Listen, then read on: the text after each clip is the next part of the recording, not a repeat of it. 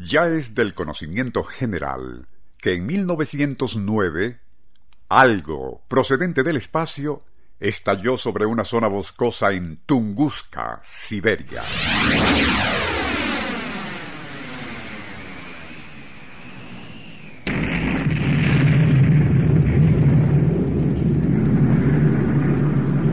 Desde entonces se han tejido muchas hipótesis acerca del origen y naturaleza de aquel objeto sideral que devastó una gran extensión en Siberia central. Pero de todas, quizás la hipótesis más extravagante, por no decir fantasiosa, fue una publicada en 1964 por la revista soviética Zvezda de Leningrado y que resumiremos a continuación. Nuestro insólito universo. Cinco minutos recorriendo nuestro mundo sorprendente. Todo aficionado a la astronomía sabe que alrededor de la estrella de quinta magnitud Cygnus 61 en el hemisferio norte orbita un planeta más o menos del tamaño de Júpiter.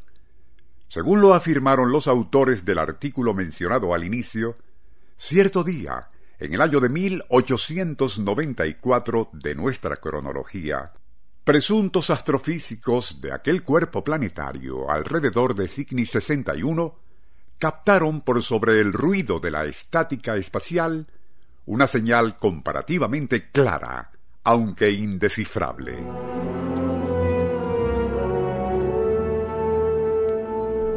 Entusiasmados, los ignianianos lograron ubicar el origen de dicha señal.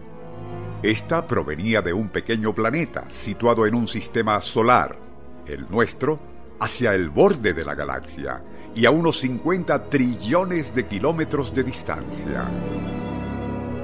Como algo que consideraron trascendental, merecía ser contestado. Tras analizar cuál debía ser la respuesta, optaron por hacerlo con una potente emisión láser, a fin de que los científicos del lejano planeta, la Tierra desde luego, supieran que no estaban solos en el universo. Pero, y a pesar de sus muy avanzados conocimientos, aquellos seres del Cygnus 61 cometieron dos errores muy importantes.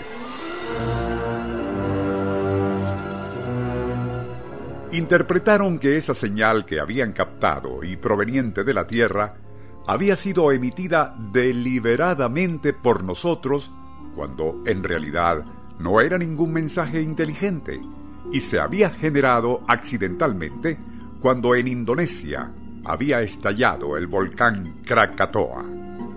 Fue tal el fogonazo de aquella catastrófica explosión que provocó intensas ondas radiales, las cuales viajaron hacia el espacio y eventualmente llegaron hasta Cygnus 61.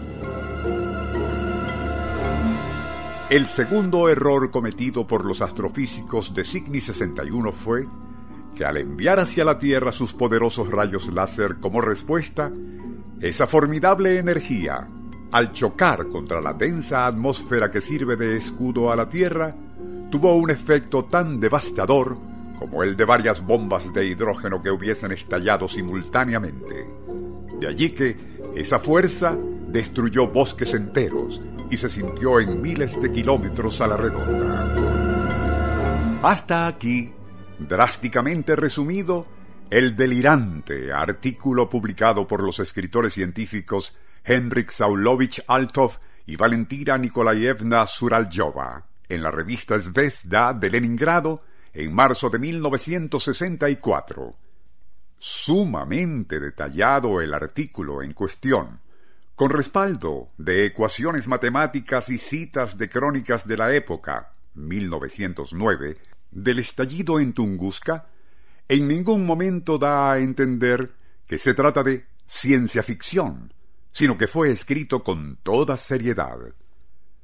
Como ya se mencionó al inicio, han sido muchas las especulaciones que surgieron desde entonces y aún continúan apareciendo, especialmente en el Internet, acerca de la causa del tremendo estallido en Tunguska, desde el choque de un cometa contra nuestra atmósfera al impacto de un meteorito e incluso lo de una presunta nave espacial alienígena que perdió el control al intentar colocarse en órbita alrededor de nuestro planeta. También muchas otras teorías, pero ninguna tan fantasiosa y sensacionalista como la que hoy hemos resumido y que fue publicada en la Unión Soviética a mediados de 1964.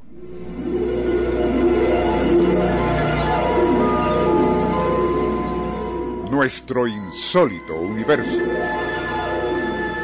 Email insólitouniverso.com Autor y productor Rafael Silva. Apoyo técnico José Soruco y Francisco Enrique Mijares. Les narró Porfirio Torres.